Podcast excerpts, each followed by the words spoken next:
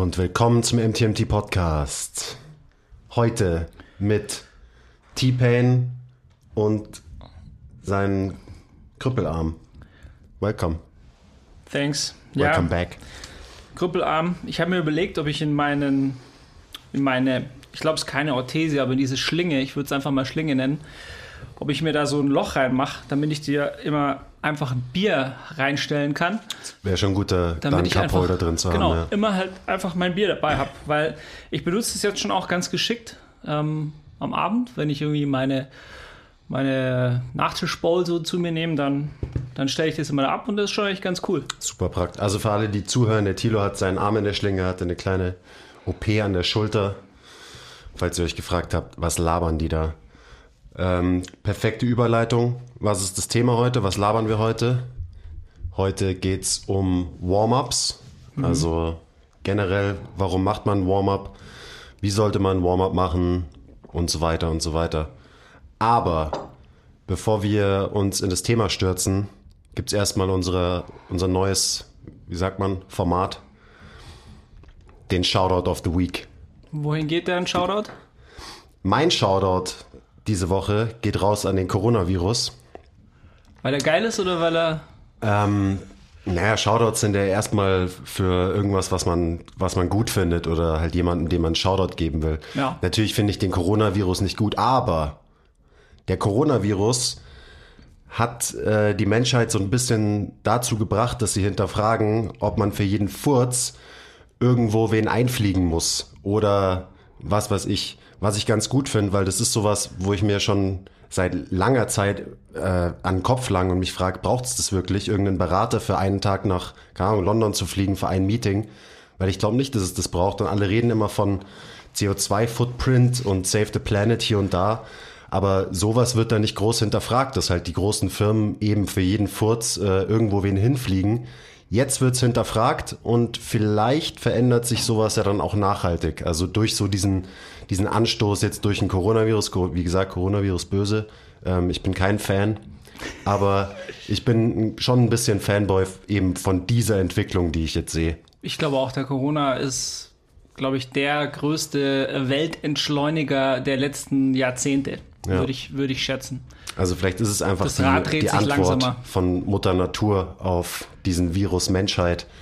Ähm, das ist eine gewagte weiß. Theorie, aber eigentlich, eigentlich wäre das jetzt, glaube ich, so eine Andi-Domäne, der dann so gewagte Theorien in die, in die Welt setzt. Ja, ich glaube schon. Also ich, mm, das ist natürlich alles so ein bisschen esoterisch, aber ich, ich will jetzt auch gar nicht, dass wir, könnten wir natürlich eine halbe Stunde über den Coronavirus und äh, seine. Auswirkungen reden, weil mich nervt das Thema und wahrscheinlich die meisten, die zuhören, nervt das Thema genauso wie ja, mich. Wird, genu wird genug drüber gesprochen. Jeder, jeder schaut sich irgendwie jede Sondersendung an und am Ende ist das alles nicht so schlimm. Also ich würde abschließend dazu sagen, wascht euch eure Hände, hustet niemanden ins Gesicht und ähm, seid ruhig ein bisschen besorgt, ohne dass das Ganze irgendwie in Panik übergeht. So, und damit kommen wir zu deinem Shoutout of the Week, Schönes, schönes Summary. Vergesst nie, lasst immer 5 Grad sein. Will ich mich überhaupt verändern? Stillstand ist der Tod. Ehrliche Arbeit für echte Ergebnisse. Ah, I love it. Love your process. Keep the power inside. Always. Always. Mein Shoutout geht ganz klar an meinen Operateur, Professor Andreas Imhoff, rechts Shoutout. der ISA in München. Shoutout rechts der ISA. Beste.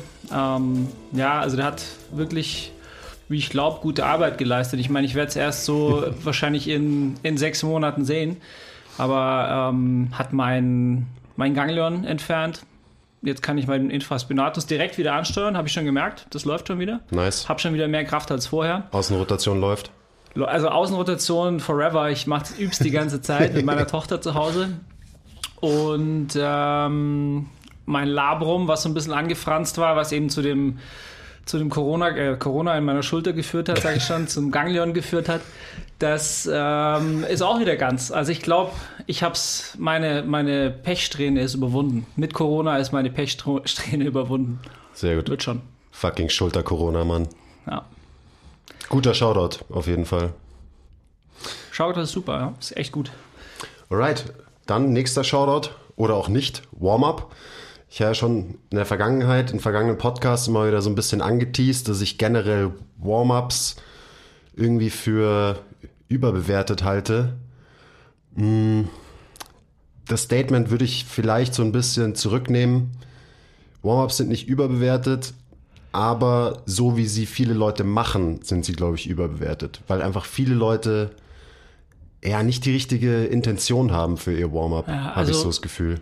wenn man so rumschaut, wie Warm-ups gemacht werden und was während Warm-ups gemacht wird, dann ist das oftmals schon sehr unspezifisch und in der Regel zu langatmig. Das heißt, dem, dem Warm-up wird innerhalb des Trainings wahrscheinlich zu viel Zeit äh, beigemessen oder gewidmet ähm, und man könnte das wahrscheinlich deutlich kürzer machen.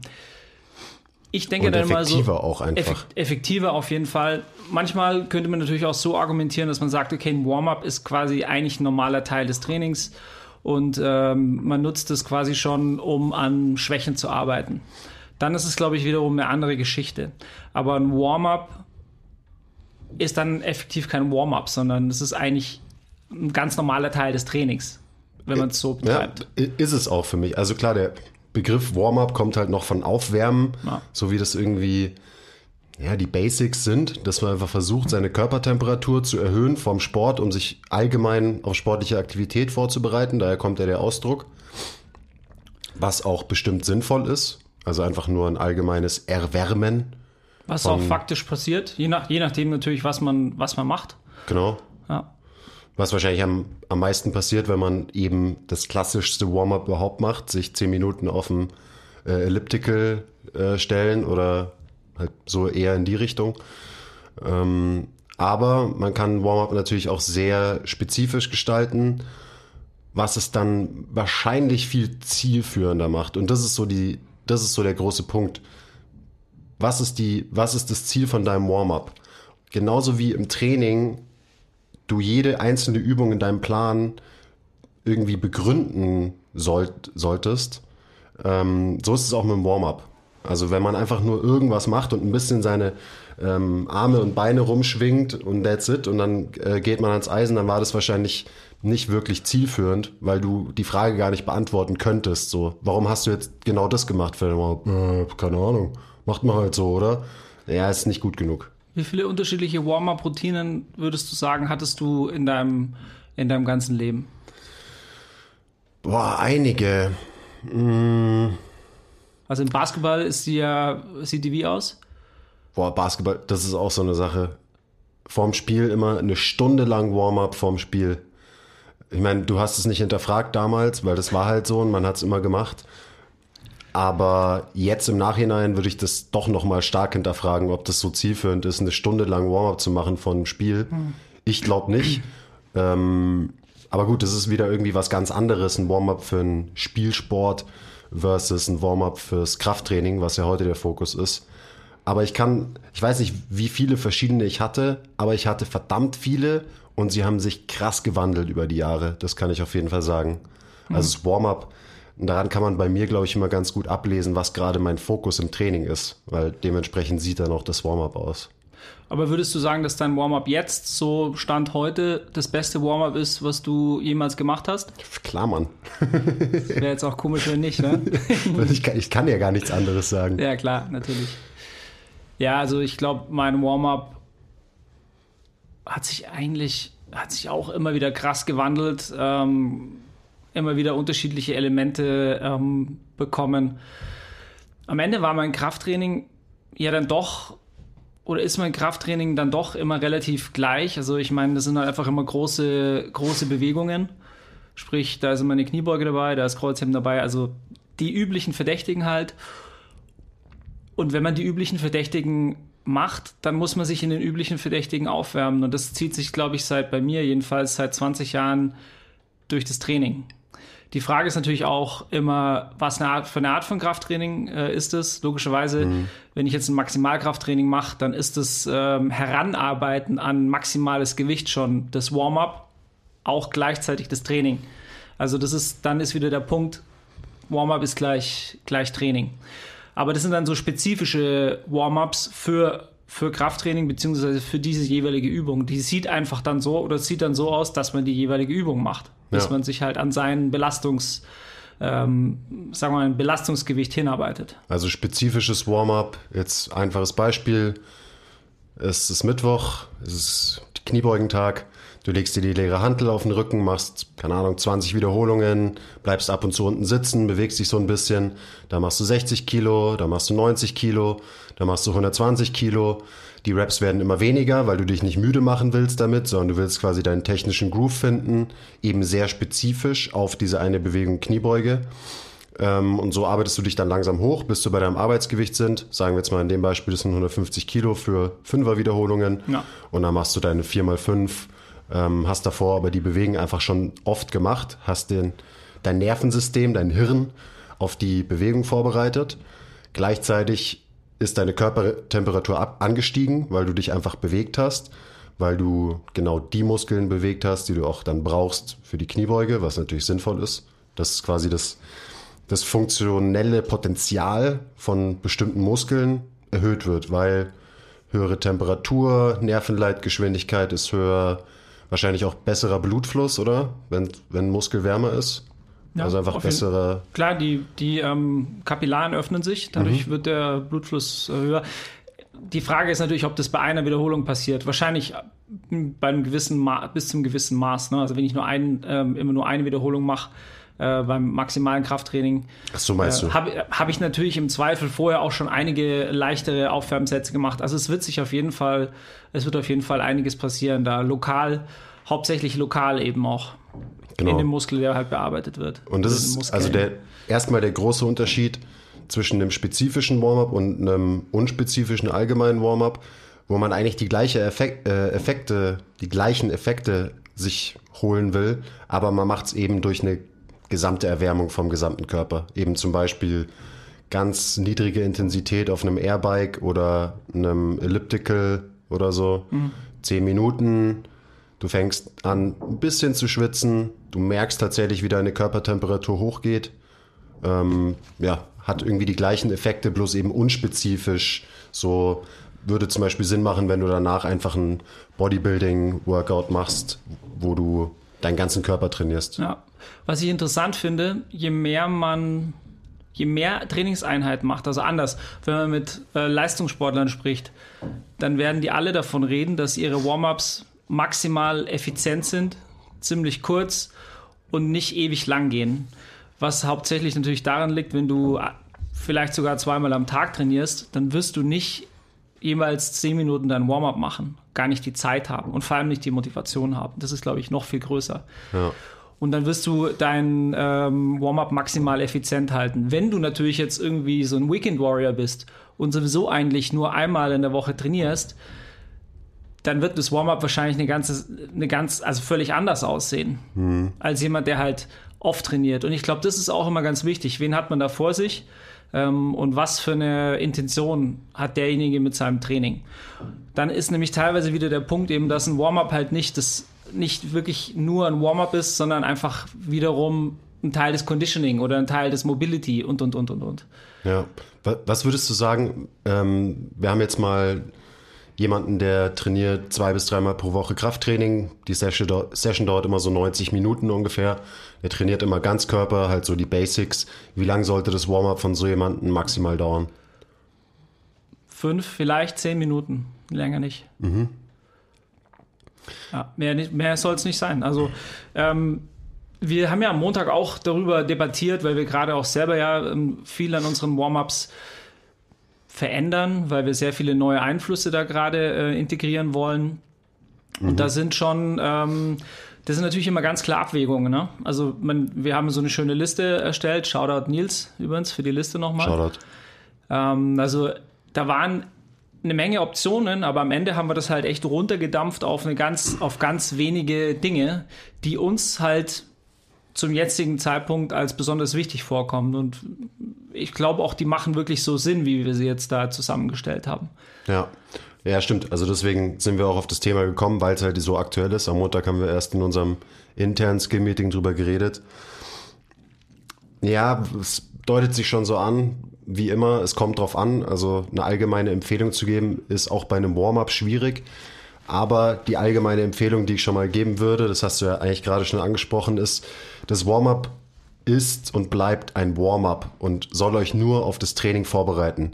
Das Wichtige, das, warum man ins Gym geht, ist das Training. Weil Training per Definition der Teil ist, der euch besser macht. Also egal, ob es um Muskelaufbau, Kraftaufbau ähm, oder einfach verbesserte Bewegungsmuster geht. Es ist einfach wichtig zu checken, dass diese Verbesserung, egal in welche Richtung, durchs Training passiert. Und das Warm-up ist durchaus wichtig, weil es euch aufs Training vorbereitet. Im Idealfall bereitet es euch optimal auf euer Training vor. Aber es ist nur das Warm-up. Und viele Leute heutzutage machen halt 12 verschiedene erstmal Formrollen, dann äh, 10 Minuten auf dem Rower, äh, dann noch den Mobility Move, dann die Aktivierung, dann spezifisches Warm-up. Und wenn man nach einer Dreiviertelstunde mit seinem Warm-up fertig ist und dann noch eine halbe Stunde trainiert, dann sind die Prioritäten falsch verteilt. Absolut. Ja, ja das ist deutlich zu viel. Ja, wir kennen die doch alle, die Leute, die ins Gym kommen und erstmal wirklich äh, ein Feuerwerk von Warm-up-Moves ähm, abfeuern und danach aber halt keine Kniebeuge mehr können, weil sie halt irgendwie völlig am Arsch sind. ähm, das ist natürlich nicht Sinn und Zweck der Sache. Nee, absolut nicht. Nee, also ein ähm, Warm-up sollte, sollte kurz und knackig sein. Das sollte so da kommen wir jetzt sicherlich drauf, die Inhalte, ähm, ein paar wichtige Dinge beinhalten. Also man kann darüber streiten, ob man beispielsweise so ein, ein allgemeines Warm-up äh, machen will. Ähm, Im Optimalfall fährt man sowieso mit dem Fahrrad ins Gym oder zu Fuß. Dann hat man schon sein Warm-up in der Tasche, mhm. oder? Ja. Und dann musst du nämlich gar nicht extra noch 10 Minuten aufs, aufs Ruder, Rudergerät. Übrigens würde ich auch zur Debatte stellen, ob es Sinn macht, sich ähm, beispielsweise auf dem Rudergerät aufzuwärmen, wenn man danach dann Deadlifts macht. Diese komische geflexte Position, die man da auf dem Rudergerät hat, die Mobilität haben ganz schön viele Leute nicht. Da bringt man seinen Körper erstmal eine in der Regel awkward äh, Position und dann äh, hebt man dann äh, schwere Gewichte. Also debattierbar. Also ich glaube, das Warm-up in relativ vielen CrossFit-Gyms. Mhm. Ich würde es nochmal unterstreichen, was du gerade gesagt hast, weil wenn du einfach 20 Minuten mit dem Radl ins Gym fährst, dann brauchst du dich im Gym auf jeden Fall nicht mehr auf, äh, aufs Laufband stellen für 10 Minuten. Also, ja, zwei Fliegen mit einer Klappe. Ich frage auch die Leute, die bei mir trainieren, gerade im Sommer bist du mit dem Fahrrad da. Ich weiß, dass viele von meinen Leuten mit dem Fahrrad kommen und wenn sie das gemacht haben, dann habe ich als Coach schon mal im Hinterkopf, okay, der ist tatsächlich warm, also der Körper ist erwärmt, also können wir auch schneller die Intensität hochschrauben auf jeden Fall. Ja. Also es ist, ist ein guter Punkt auf jeden Fall. Ja. Wir sind, wir kommen immer mehr zu dem, zu der Spezifität, also was bringt für wen was. Hm, vielleicht erzählst du einfach mal, wie du dich aufwärmst. Also jetzt, äh, wenn deine Schulter gesund ist, theoretisch. Was, was machst du? Wie lange dauert es vor einer Ganzkörper-Krafttrainingssession? Ja. Also es war jetzt ähm, jahrelang so, dass ich gleich reingesprungen bin mit wahrscheinlich muss man es mittlerweile Movement Prep nennen. Ich habe es niemals so genannt. Für mich ist Warm-up, ist es dann immer noch ein Warm-up, weil ich einfach das das Wort Movement Prep irgendwie nicht so gerne mag, weil ich, weil wir ja alle so, sagen wir mal, diese Functional Training Szene nicht ganz so gerne mögen.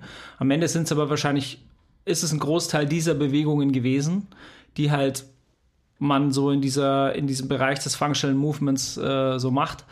Dynamische ähm, Stretches und solche genau, Geschichten. Ja, also eigentlich keine statischen Stretches. Das sind alles, äh, wenn überhaupt, sehr, sehr, sehr kurz gehaltene statische Stretches. Wir haben ja jahrelang auch so eine, so eine Warm-up-Routine mit dem Gummiband gemacht. Also da haben wir so vier, fünf äh, Moves mit, äh, mit so Jump-Stretch-Bändern gehabt, wo man quasi die Schulter einmal komplett durchbewegt hat. Kommen wir auch mittlerweile mehr und mehr von ab. Es gibt dann nur noch ein oder zwei, die so noch davon benutzt werden.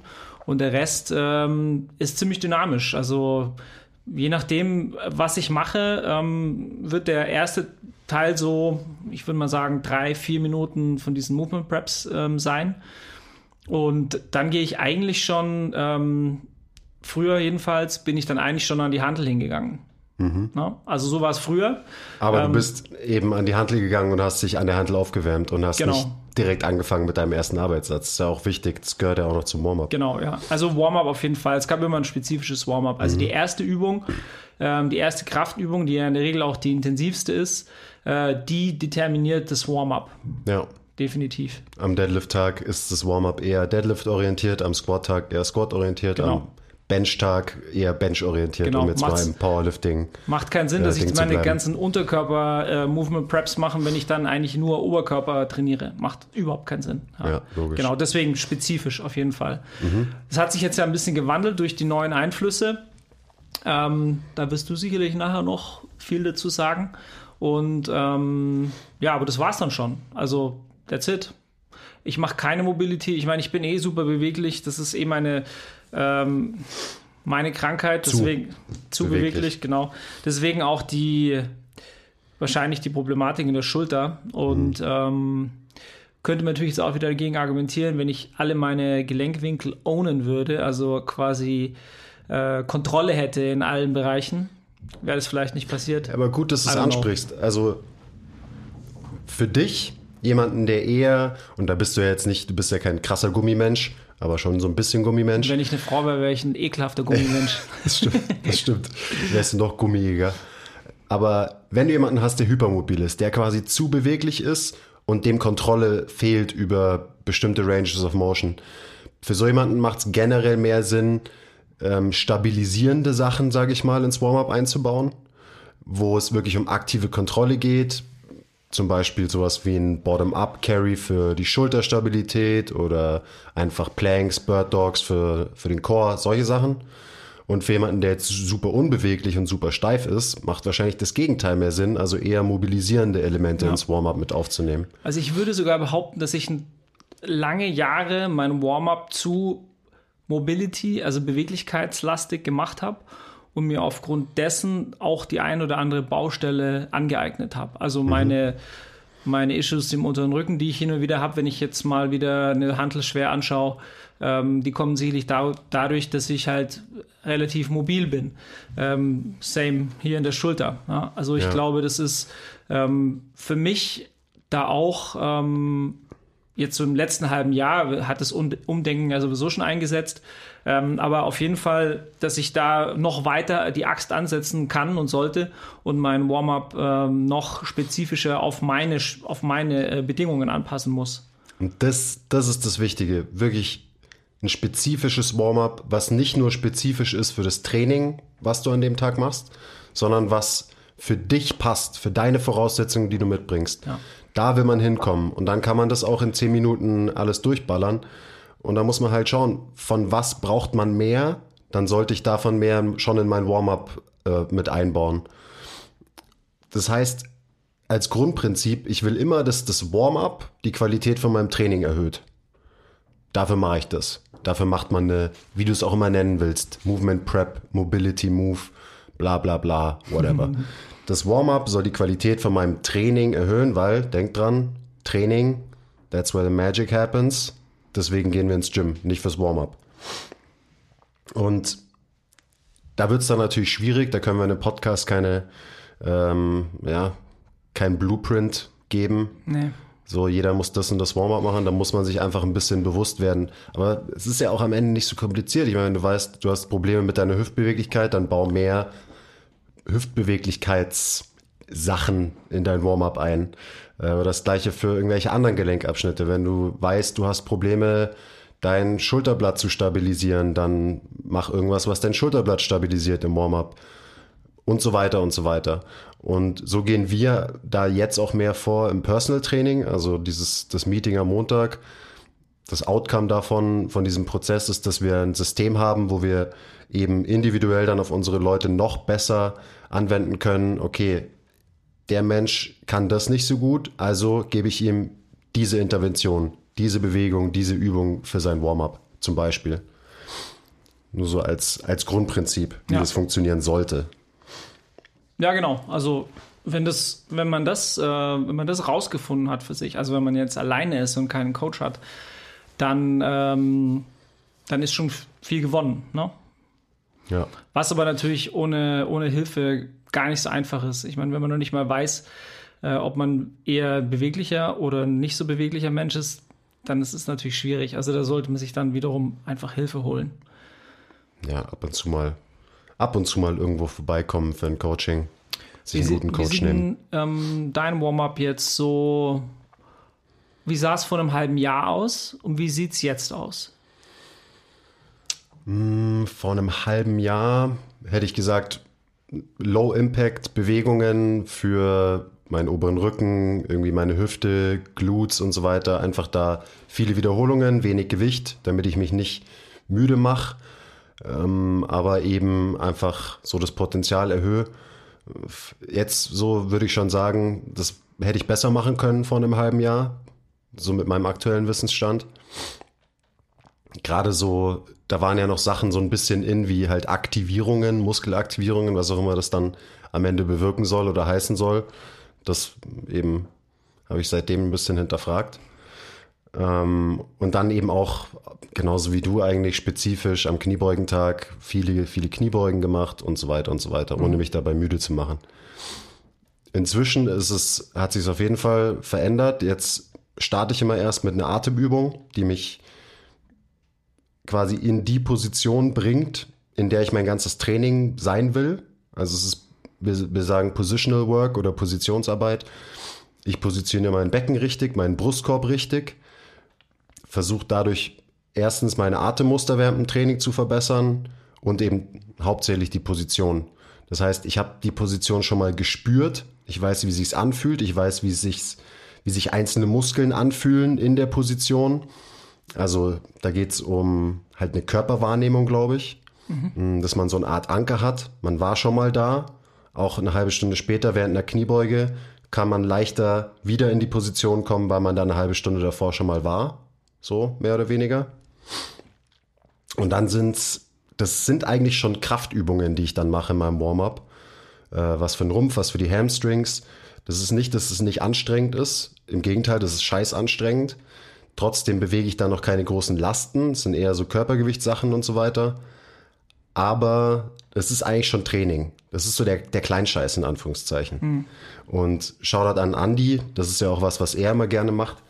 Der macht seinen Kleinscheiß, also so Übungen, keine Ahnung, Rear Delts zum Beispiel oder Core-Übungen und so, auf die du vielleicht gar nicht mehr so Bock hast, wenn du schon schwere Kniebeugen gemacht hast. Ganz am Anfang, dann hast du es hinter dir ähm, und du hast diese kleinen Übungen schon erledigt. Und das war eigentlich schon Training, aber du hast es auch gleichzeitig zu deinem Warm-up gemacht. Ja, und so mache ich das auch gerade. Ja, aber es ist auch eine, ein, eigentlich ein gutes, gutes Konzept, dass man tatsächlich eben, und das ist wieder das Ding, äh, am Ende ist alles alles, alles, alles. Also ist ein Warm-up ist halt einfach ein elementarer Teil ähm, des Trainings und wie man den dann jeweils für sich gestaltet, ähm, das muss man dann halt so ein bisschen individualisieren. Ja. Ähm, was war die Bottom Line jetzt eigentlich von unserem ähm, Meeting am Montag? Was machen, was machen unsere Leute, wenn sie reinkommen, jetzt in der Zukunft? Ja, auch erstmal die Atemübung. Ich glaube, es ist wertvoll und da rede ich jetzt eher für unsere Kunden als für uns. Dieser Reset, den man durch eine Atemübung herbeiführen will, also jemand kommt abends zu uns ins Gym, hat gerade zehn Stunden lang ähm, gehasselt und ist erstmal gestresst vom Tag, logisch, kommt rein, legt sich auf den Boden, fährt runter, hat einen kleinen Cut in seinem Tag, macht diese Atemübung, die zum Beispiel, also das ist die Zielsetzung davon, die den Tonus von Atemhilfsmuskeln runterfährt, ähm, den Tonus von den Hauptatemmuskeln hochfährt, eben dadurch bessere Atemmuster fördert. Da werden wir auch bald auf YouTube noch ein bisschen mehr Content zu machen, falls ihr euch gerade fragt, okay, wie sieht es überhaupt aus und wie soll das funktionieren? Nur so by the way. Und dann hat man schon mal diesen Reset. Das heißt, man bringt den Körper aus diesem Dauer-Fight-or-Flight-Stressmodus kurz raus. Und dann kann man anfangen, ihn wieder hochzufahren, wieder zurück in den Fight-or-Flight-Modus und quasi neu zu bespielen. Also dieser Reset, der ist erstmal super wichtig, glaube ich, für die meisten. Und für mich auch. Also ich meine, ich mache es genauso in meinem Training. Ja. Ich lege mich erstmal auf den Boden. Das ist zwar trotzdem irgendwie anstrengend, trotzdem fahre ich tendenziell overall eher ein bisschen runter. Und danach ganz schnell wieder hoch. Eben, ich glaube, den, den ähm, Schritt muss man hinbekommen, dass man dann eben auch wieder, wieder hochfährt. Ähm, aber das passiert ja dann wiederum mit den, mit den nächsten Sachen, die man da macht. Also Genau. bei uns ist es dann konkret ja, die ein oder andere Mobility-Geschichte, aber dann eben auch unsere Positional Work-Themen, die wir so implementiert haben. Ähm, was so an, an Mobility würdest du, würdest du sagen, auf was haben wir uns geeinigt? Hey Leute, kurze Unterbrechung. Wir wollten uns nur kurz für eure Aufmerksamkeit bedanken. Und ähm, bitte zeigt uns etwas Liebe in der Form von Likes, Abos, Kommentaren, Bewertungen, weil wir lieben euch auch. Und jetzt geht's weiter. Okay, danke. Also da würde ich als erstes mal wieder ein Grundprinzip äh, ansprechen. Deswegen mache ich auch keine gezielten Mobility Moves, weil die proximale Stabilität führt zu distaler Beweglichkeit, Mobilität, ist, so, ist das Grundprinzip. Das heißt körpernahe Stabilität, Stabilität in der Körpermitte, Brustkorb zu Becken, das passt, ermöglicht den Körper automatisch mehr Beweglichkeit in zum Beispiel Hüfte und Schulter. Das heißt, Mo Mobility-Arbeit ist gleich Positionsarbeit. Stabilität gibt dir Beweglichkeit. Das heißt, viele von unseren Mobility-Übungen können wir uns sparen, weil wir diese Positionsarbeit machen als erstes. Deswegen machen wir nicht eine Viertelstunde irgendwelche BWS-Rotationen, Hüftrotationen, Schulterrotationen, ähm, sondern wir fokussieren uns auf dieses Globale, was einen eh schon beweglicher macht, einem mehr Optionen gibt im Bewegen. Und dann gehen wir nochmal gezielt auf eine Schwachstelle von jemandem ein. Genau. Mit dann eben diesen Mobility Moves zum Beispiel. Ja. Also wenn der eine oder andere jetzt halt irgendwie dann noch ein bisschen mehr Beweglichkeit braucht in der, in der BWS oder im, im Sprunggelenk, wie auch immer, dann wird darauf eingegangen. Aber es Genau. ist nicht, äh, wie es jetzt eine Zeit lang war, ein, ein ganz, ganz maßgeblicher Teil des Trainings. Teilweise war das ja wirklich so, dass wir im ähm, 90-90-Sit da irgendwie äh, die ersten 15 Minuten zugebracht haben. Das gibt's so gut wie gar nicht mehr. Ne, stimmt. Das wird es jetzt in Zukunft halt dann geben, wenn es wirklich jemand braucht, weil da muss man natürlich real sein. Für die meisten Leute ist es nicht getan, damit irgendwie ihre Stabilität zu finden und auf einmal sind sie super beweglich. Versteht Ja, uns nicht falsch, es ist keine Zauberei und die meisten sind so fucked up, besonders an bestimmten Stellen, dass sie halt noch mal mehr Fokus brauchen. Das heißt, das ist die Basis und dann, wenn man jemand hat, der einfach seine Schulterblätter ums Verrecken nicht bewegen kann, dann muss man das mit dem üben, Ja. damit er seine Schulterblätter auch im Training danach bewegen kann, zum Beispiel. Yes. Ähm, Wie, wie würdest du diese Mobility Moves äh, beschreiben? Also was ist, was sind da die, die wir machen wollen, die wir dafür am besten halten? Sind das passive Stretches?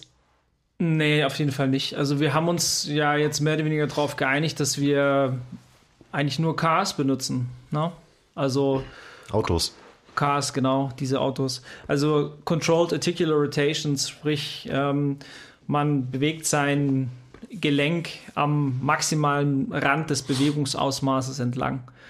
Und äh, da ist man wieder bei dem Punkt, das ist dann, hat dann tatsächlich schon fast wieder mit äh, Positional Work zu tun, oder nicht nur fast, sondern es ist Positional Work, weil man seinen Rumpf ja wirklich fest macht, in eine neutrale oder gute Körperposition bringt und darüber dann, ähm, ohne zu kompensieren, sein, seine Schulter, seine Hüfte, you name it, ähm, bewegt. Und dann schafft man eigentlich genau das, was man äh, mit einem mit so einem Mobility-Move halt äh, erreichen will. Man, man wärmt zum einen, also man, man äh, verbessert vielleicht sogar die, die Range, äh, die in seinem jeweiligen Gelenk und das Ganze halt unter der Prämisse, dass man in einer neutralen, festen, äh, guten Körperposition ist, also im Rumpf.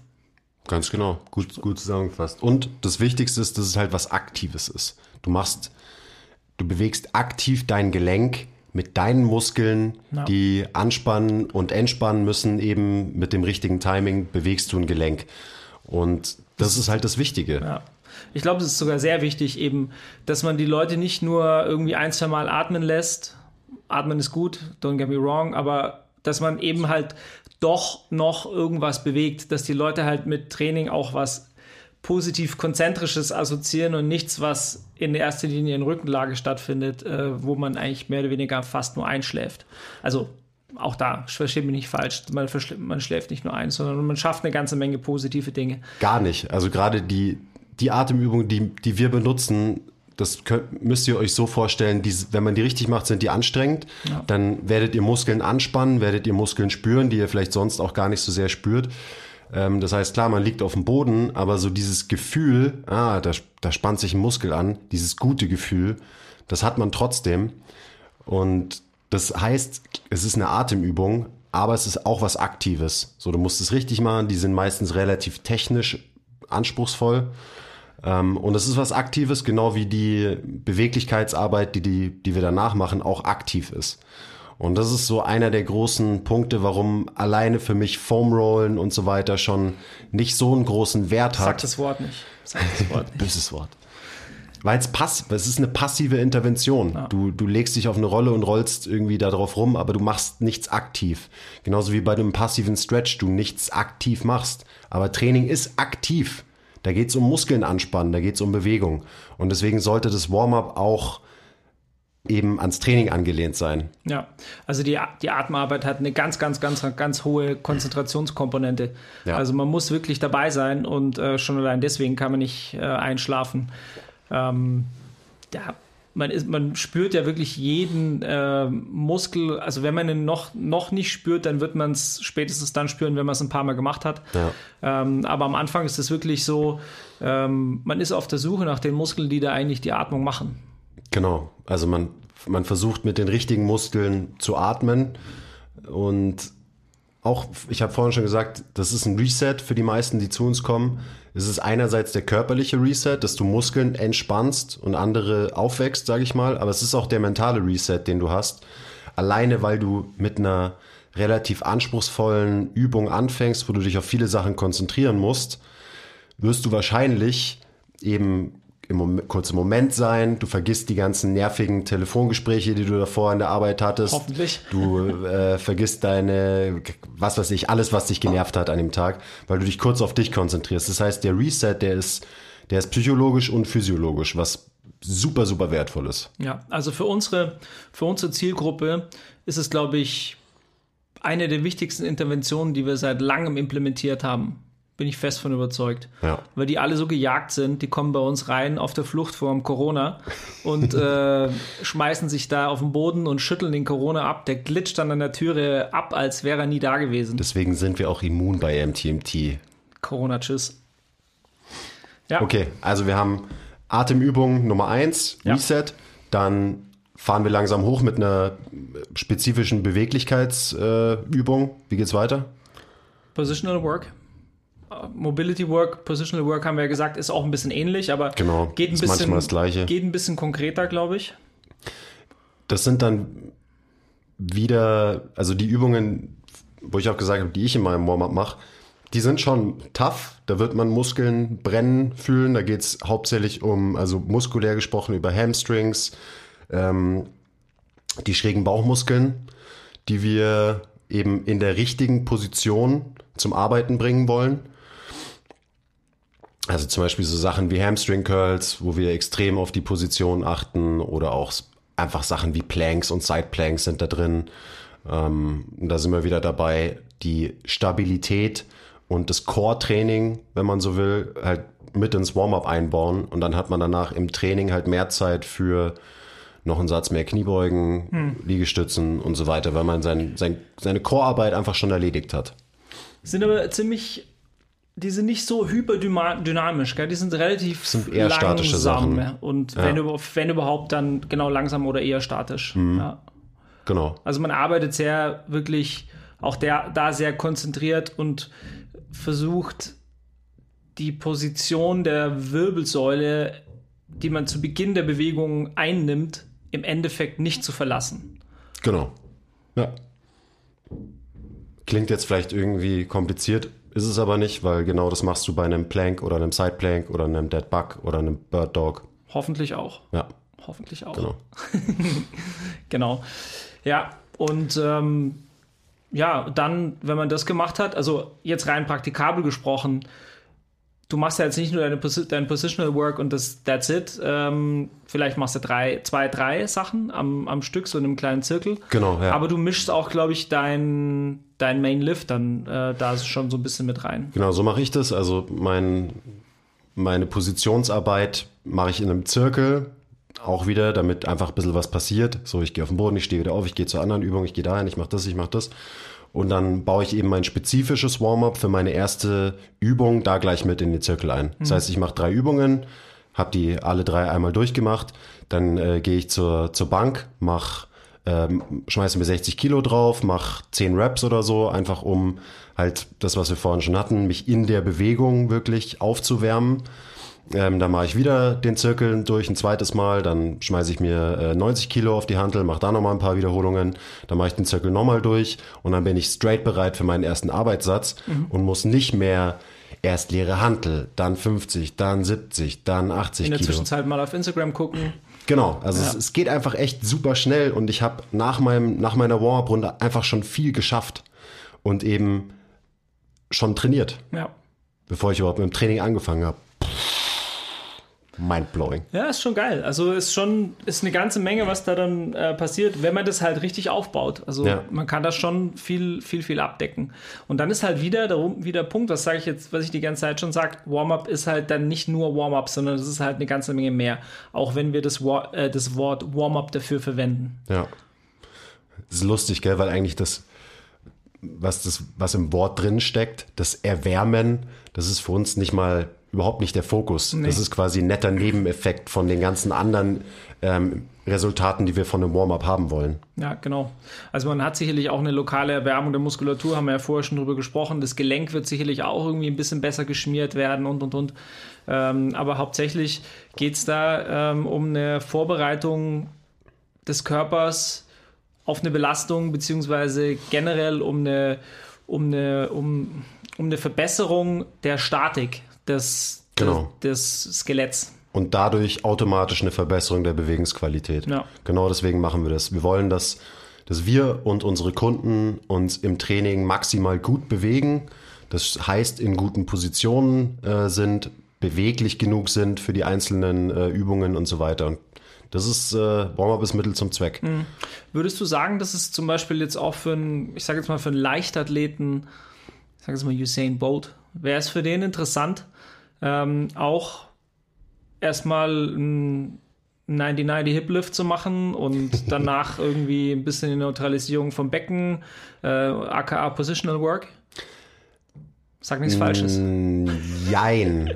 Also jetzt gerade ein Sprinter zum Beispiel, der mit dem würde ich schon mal keine Beweglichkeitsmoves machen, bevor er sprinten geht, weil ein Sprinter, der braucht die Steifheit von seinen Muskeln, von seinen Sehnen, von seinem ganzen Körper, weil diese Steifheit ist das, was ihn schnell macht, was ihn wie eine Sprungfeder mit jedem Schritt eben schnell sein lässt, so ungefähr. Also mit dem würde ich eher wahrscheinlich Sachen machen, die die seine Körpertemperatur erhöhen, also ihn wirklich erwärmen, weil Nervenleitgeschwindigkeit, bessere Durchblutung von Muskeln und so weiter super wichtig ist. Und dann würde ich eben auch eher Sachen machen, die mehr Spannung in, seinen, in seine Muskeln bringen wahrscheinlich, weil ihm das beim Schnelllaufen hilft. Ganz global betrachtet kann man das wahrscheinlich so sagen, aber jetzt im speziellen Fall bei Usain Bolt, ich meine, das ist ein one-of-a-kind-Person, der Okay, ja, äh, kurz gesagt, der soll einfach Chicken. sich da hinstellen, laufen, genau genau, ein paar Chicken Nuggets äh, sich einschmeißen und dann äh, rennt er einfach aus, dem, äh, aus der kalten Hose lo los und ist immer noch schneller als äh, der Rest der Welt. Lau- Eben, also der Typ ist halt einfach ähm, eine Person, die es, glaube ich, so, so bald nicht mehr geben wird. Der hat die Stiffness. Äh, Bis ich anfange ge- zu sprinten. Das solltet ihr mal sehen. Besser nicht. Also, ähm, Usain Bolt ist auf jeden Fall, glaube ich, so die, die stiffeste Person überhaupt, jetzt so was die Muskulatur angeht. Das ist ja immer auch so ganz interessant, dass ähm, Sprinter immer eher versuchen, eher locker zu bleiben. Also dieses, wo wir uns wahrscheinlich hochpumpen müssen, um halt Stiffness zu bekommen, versuchen die eher halt entspannt zu bleiben, weil die die Stiffness so geowned haben, dass es ihnen schon nicht mehr gut tut, dass sie so, sti so stiff sind.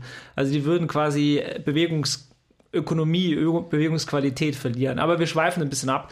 Also man sieht da auch, ähm, diese 0,00001 Prozent der Bevölkerung wie äh, Usain Bolt, die brauchen das ein bisschen anders. Aber für die restlichen 99,99999 Prozent, da gilt alles das, was wir jetzt gesagt haben. Und ich bin auch ein bisschen der Meinung, ich meine, klar, wenn man älter wird, braucht man wahrscheinlich noch ein bisschen mehr Zeit, um sich aufzuwärmen, weil man hat irgendwie ein bisschen mehr Baustellen, bla bla bla, alles schön und gut. Trotzdem, wenn man wirklich gut ist in, keine Ahnung, Kniebeugen, Bankdrücken und so weiter, dann glaube ich auch, dass man sich einfach unter die Hantel legen kann und mit zwei, drei Aufwärmsätzen einfach trainieren kann. Also wenn man wenig ja. Zeit hat, dann kann man sich den ganzen fancy Stuff wahrscheinlich tatsächlich sparen, wenn man keine krassen Probleme oder Einschränkungen hat. Man macht drei spezifische Warm-up-Sätze, zum Beispiel am Bankdrücken, und dann legt man los.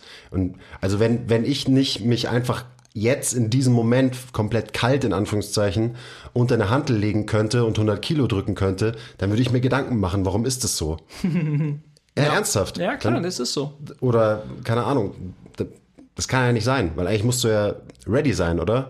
Es, ja. kann, es kann ja nicht sein, dass du die Leistung nur abrufen kannst, wenn du davor deine halbe Stunden Routine durchlaufen hast ja, von XY, Stabilität, Mobilität, bla bla bla bla bla. Ja, ja, Worst Case sowieso. Aber ich meine, das ist ja das alte, alte Ding, eigentlich jederzeit so aus, dem, aus der kalten Hose raus äh, direkt Höchstleistung bringen können. Das ist ja der Optimalzustand. Ja, ähm, genau. Verlieren wir halt leider so ein bisschen eben äh, über die Dauer. Hat aber nichts mit dem Warm-up zu tun, würde ich sagen, sondern eher an, liegt an anderen Dingen, dass wir halt degenerieren und uns nicht adäquat belasten Klar. und, und, und, und.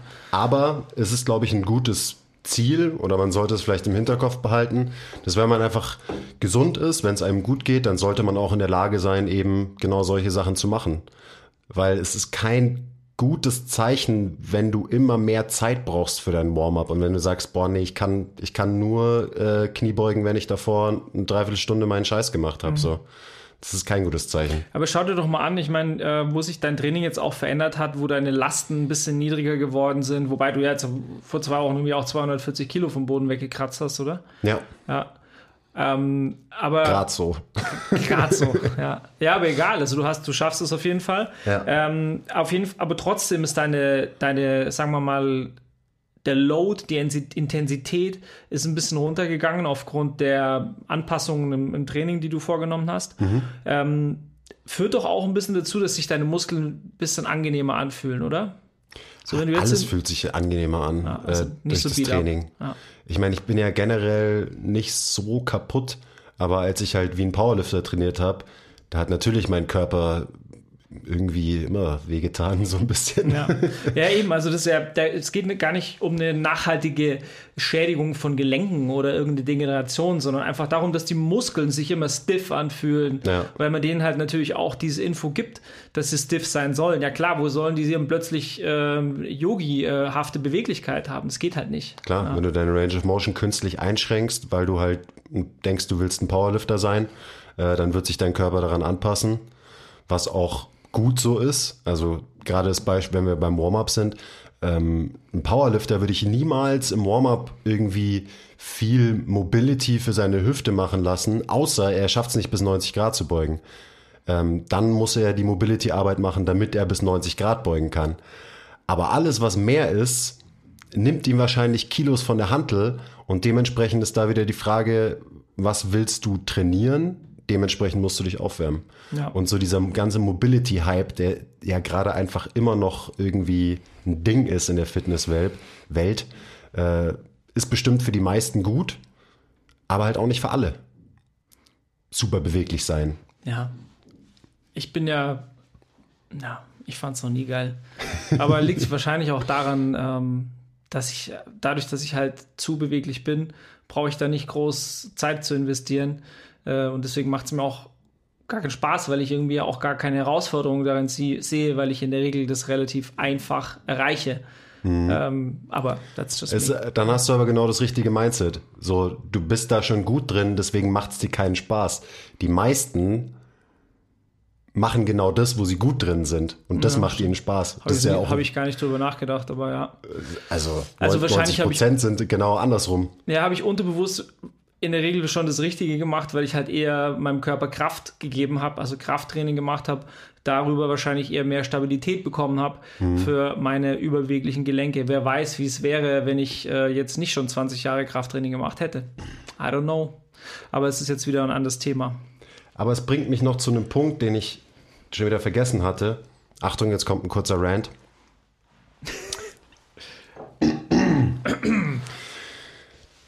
Wenn du ins Gym gehst und dich erstmal eine Viertelstunde auf eine Rolle legst und dann triggerst du noch irgendwo rum, dann machst du irgendeinen Mobility-Move, den du bei deinem Lieblingsinfluencer auf Instagram gesehen hast, ähm, dann machst du noch 10 Minuten niedrige Intensität Rudern ähm, und so weiter und so weiter. Dann solltest du dir die Frage stellen, hast du wirklich Bock auf Training? Hast du wirklich Bock auf Anstrengung, was Training sein muss? Das ist immer wieder per Definition, sonst ist es kein Training, wenn es nicht anstrengend ist, wenn es dich nicht an dein Limit bringt. Ähm, hast du dann wirklich Bock auf Trainieren? Oder gehst du da nur hin, weil man das halt so macht und weil man muss ja irgendwie was tun für sich und so weiter? Weil ich glaube, viele wärmen sich exzessiv auf, weil sie eigentlich gar keinen Bock auf Trainieren haben. Und dann fühlt sich so an, als hättest du was gemacht, weil du hast ja irgendwie, keine Ahnung, ein bisschen gefoamrollt und so weiter. Und dann äh, gehst du raus und machst danach vielleicht noch ein paar Kniebeugen und ein paar Liegestützen und so. Ähm, und dann gehst du wieder heim und denkst, du hast was getan. Du hast auch was getan, du hast dich bewegt, aber was du dann getan hast, hat einen kurzen Einfluss. Du wirst dich kurz besser fühlen dadurch, alles fair enough, aber langfristig wirst du dich nicht verändern, wenn du immer so vorgehst. Du wirst so keine Muskeln aufbauen. Du wirst so nicht mal langfristig beweglicher werden. Und du wirst auch nicht stärker werden. Also für alle Warm-up-Kings da draußen, wollt ihr wirklich trainieren? Habt ihr da Bock drauf? Okay, Rand vorbei. Absolut legit.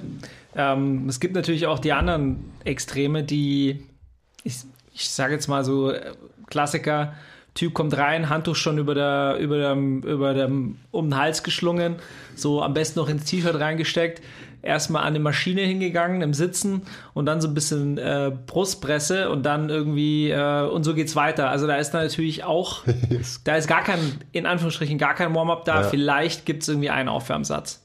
Das sind die Shoutout Joe DeFranco, die ins Gym kommen und die machen dann als Warm-up vom Bankdrücken. Ja, und, some of these. Und some of those. Some of those. Und some of those. Und some of these.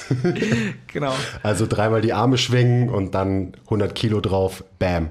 Aber wenn man es kann. Wenn man es kann, ja. Also, wahrscheinlich gar nicht so schlecht. Ich, ich meine, du sagst ja immer, shit happens anyway. Also äh, am Ende ist, wer gilt zu beweisen, äh, was die bessere Strategie ist. Ähm, ja, also es ist schwierig zu sagen, äh, was, was besser ist am Ende. Aber wie immer, die Wahrheit liegt irgendwo in der Mitte. Genau. Zwischen der halben Stunde inklusive Mobility Session und Foam Roll Session und den 40 Sekunden of those, okay, let's go, benchen. und eben einfach die grundsätzliche Frage, was willst du mit deinem Warm-up erreichen? Bringt dir das wirklich was, was du da tust? Wenn nein, dann kannst du es wahrscheinlich auch weglassen und lieber noch 10 Minuten länger trainieren. Ja. Ja. Das ist auch schon alles, alles zusammengefasst. Was ja, Warm-up. Wir sind, wir sind krass durchgeraced durch das Voll Thema. schnell. Ja. Ähm, ich hätte noch einen so ein, eine Frage für dich, weil ich das einfach immer wieder höre. Wie schaut es denn jetzt, wir haben ja vorhin schon kurz gehatet, wie schaut es denn mit statischen Stretches aus? Es ist ja immer noch ein Ding. Macht man das jetzt, ist es gut als Warm-up vorm Training? Ist es besser nach dem Training? Oder ist es besser, es gar nicht zu machen? Was meinst du? Ja, jetzt geht's los. Na, ich habe natürlich ein bisschen ResearchGate und Co., Google Scholar und so weiter, habe ich angeworfen und habe mal ein bisschen geguckt, was so die Science in dem Bereich so sagt. Oh ja. Yeah. Und ähm, statische Stretches haben schon immer noch ihre Berechtigung, aber nicht so lang. Konsens ist da eher so, dass man über 45 bis 60 Sekunden eines das, das Halten eines statischen Stretches tendenziell ähm, Leistungseinbußen im Krafttraining oder auch bei Schnelligkeitsbewegungen haben wird oder bei Squat Jumps, wie auch immer. Also alles, was länger als 45 Sekunden gehalten wird, egal in welcher Bewegung, ist eher zu viel. Alles drunter ist noch nicht so lang, als dass es einen Impact hat auf das Nervmuskelsystem, als dass es dich in deiner Leistung einschränken würde. Und dann kann man wiederum sagen, es ist zu vertreten, das zu tun. Die Frage ist, ist, hast du den höchsten Bang for your buck, wenn du einen statischen Stretch, statischen Stretch hältst? Oder gibt es eventuell andere Dinge, die besser sind, die dich schneller ans Ziel führen? Ja. Das, genau, aus seiner, äh, aus seiner Sicht argumentiert ja. Das ist halt eben die Frage. Ne? Also es gibt sicherlich eine ganze Menge, die, die ähm, mehr helfen würden, ja? Um, ja. um was Krafttraining angeht, jetzt an, schneller ans Ziel zu kommen. Und da sind wir dann wieder beim Thema. Also selbst wenn du dich lang genug dehnst, Beispiel Sprinter, Beispiel Powerlifter, das ist wahrscheinlich eher was, was sich negativ auf dein Training auswirkt, wenn quasi dein Muskel zu entspannt ist, manchmal. Ja, aber ja, ja, wenn aber auch genau da wieder Usain Bolt, weiß man ja, seine Warm-Up-Routine war ja irgendwie so ein, zwei Steigerungsläufe oder drei, vier vielleicht, dann hinlegen, erstmal durchgestretched werden, eben stiffeste Mensch der Welt, danach nochmal ein Steigerungslauf, äh, bisschen höhere Intensität, nochmal gestretched. Also, wie gesagt, da reden wir jetzt wirklich von einem One of a Kind ähm, Individual. Aber auch da muss man halt sehen, klar, er lässt sich irgendwie stretchen, fühlt sich bestimmt auch gut an, sonst würde er es nicht, äh, sonst würde er nicht machen. Aber er wechselt halt ab mit Steigerungsläufen. Ja, ja. Sprich, so macht er wahrscheinlich insgesamt sein System bereit für einen maximalen Sprint. Und das ist auch, da ist halt wieder Kontext gefragt, weil du kannst einen statischen Stretch bestimmt auch sinnvoll in dein Warm-up einbauen, gerade wenn du genau weißt, ich brauche tatsächlich mehr Entspannung in diesem Muskel, also dehne ich den relativ lang. Mhm. Weil dieser Research, ich meine, natürlich, wenn du dein, ähm, dein Vertical Jump testest, wie hoch kannst du aus dem Stand springen und dann dehnst du erstmal irgendwie deine Hüfte und deine Haxen ewig lang und dann machst du nochmal einen Vertical Jump, ja, dann wirst du nicht mehr so hoch springen. Ja, genau. Und so sind ja meistens die Studien aufgebaut. Das ist ja ganz logisch. Aber meistens geht es ja im Training nicht darum, äh, einen maximalen Vertical Jump irgendwie rauszuhauen. Klar. Deswegen kann man das auf jeden Fall sinnvoll einbauen. Aber nur den als Warm-up ist wahrscheinlich nicht so zielführend, weil es auch einfach insgesamt dein Nervensystem beruhigt runterfährt, was nicht unbedingt das ist, was du vor dem Training haben willst. Nee, absolut nicht. Nee, also wir kommen da mittlerweile komplett von ab. Wenn überhaupt, packen wir quasi die statischen Stretches, die die Leute mental jedenfalls immer noch so nachfragen in so ein kleines Shit-Sandwich, wo wir den Leuten noch ein bisschen von ihrem Shit-Stretch geben, um ihnen aber eigentlich die guten Sachen äh, zu verkaufen, oder? Ja. Ja, ich meine, das Konzept vom Shit-Sandwich ist natürlich ein ganz wichtiges als Coach. Super wichtig. Also wir verteilen Shit-Sandwiches noch und nöcher. das heißt im Prinzip eigentlich nur, dass wir die Sachen, auf die die Leute keinen Bock haben, verpacken in Sachen, auf die sie Bock haben. Das ist das klassische Trainings-Shit-Sandwich, oder? Ja, ja genau. genau. Ja. ja. Also ein bisschen Bankdrücken und Bizeps-Curls sind einfach auch geil. Also das ist, ich würde nicht mal sagen, das ist, das ist schon, eigentlich ist das der, der gute Teil. Und Hallo? Das ist ganz bestimmt nicht der shitty Part nein, of the nein, Sandwich. Das ist der delicious Part. mm. Ja. Ja, Warm-ups. Pretty much done, huh? Fehlt noch was? Fällt dir noch was ein? Warte, ich muss noch mal meine Notizen kurz durchschauen. Ja, wir hatten natürlich noch so drüber gesprochen, ähm, ob wir als Teil des Warm-ups dann auch noch so ein bisschen, ähm, ja, sagen wir mal, dynamischere, exzentrische, also Sprünge zum Beispiel eben noch integrieren. Ähm, haben wir jetzt dann aber eigentlich auch rausgenommen, ähm, weil wir sagen, dass es für unsere Population nicht unbedingt notwendig ist. Es gibt sicherlich Populationen wie jetzt Athleten und so weiter, also Leute, die abbremsen müssen, beschleunigen müssen, mhm. Richtungswechsel machen müssen, bei denen macht es total Sinn, dass man das tut. Ähm, eventuell auch mit älteren Leuten, dass man da so ein paar exzentrische ähm, Bewegungen mit dazu nimmt, die man auch als Teil des Warm-ups äh, verkaufen kann. Und das machen wir bisweilen auch. Also bei Leuten, wo wir dann wirklich sehen, Sturzprophylaxe ist notwendig. Also sprich, abfangen können, sich selber abfangen können, sein eigenes Körpergewicht abfangen können. Mhm. Ich würde aber nicht sagen, das ist ein Teil des Warm-ups. Das ist dann eher wirklich äh, auch schon wieder der erste Teil äh, des Hauptteils. Ja, ja. ja gerade Springen und Landen ist fürs Krafttraining jetzt eher uninteressant. Das ist natürlich dann wieder was ganz anderes, wenn du Warm-up vor einem Basketballspiel hast. Da macht es wahrscheinlich total Sinn, solche Elemente mit einzubauen, eben weil es spezifisch ist für die Aktivität, die du danach hast weil es sich genau vorbereitet auf das, worauf es ankommt. Eben das, das Basketballspiel jetzt in dem Beispiel. Ja. Alright, also zusammenfassend kann man, glaube ich, sagen, schaut, dass ihr auf jeden Fall mindestens 20 Minuten jeden Muskel foam rollt und euch so viel Schmerzen zufügt wie möglich vorm Training. Dann äh, geht eine halbe Stunde joggen. Dann äh, macht Unbedingt, unbedingt Voodoo-Band benutzen die ganze Zeit. Voodoo-Bands müssen um jedes Gelenk drum sein. Ja. Ihr müsst auch immer Minibänder um eure Knie haben, egal bei welcher Übung beim Warm-up. Zur ähm, Movement Prep und Activation. Richtig, Glutes müssen aktiviert werden. Immer. Ähm, dann eine Augenklappe solltet ihr, glaube ich, tragen im Warm-up. Das habe ich jetzt auf Instagram gesehen. Das scheint der neue Shit zu sein. Augenklappe und so ein Stift, den er vor dem Körper so hin und her führt. Ja. Genau. Wobei ich das, glaube ich, bräuchte, ehrlich gesagt. Aber ja, egal. Dann mindestens 25 Minuten Mobility. Und wenn ihr dann noch Zeit habt, dann könnt ihr noch kurz trainieren. Wenn nicht, dann geht ihr halt wieder heim. Aber ihr habt euch wie immer geil aufgewärmt. Das ist mega. Ah, die Faszien sind lose, 100 Prozent. Die Faszien sind faszisiert. Ja, die fasziniert, fasziniert. Naja. Faszinierend. Isst du jetzt endlich noch deinen Kuchen? Ja, ich so viel geredet, ich hatte keine Zeit zum Essen, aber ich esse jetzt noch meinen Kuchen. Ja, ich freue mich schon. Äh, übrigens, Shoutout des Tages geht raus an Tilo, dafür, dass er vorhin Kuchen mit ins Büro gebracht hat. Danke, Tilo. Bis zum nächsten Mal. Bye. Ciao, ciao. Ah, cool.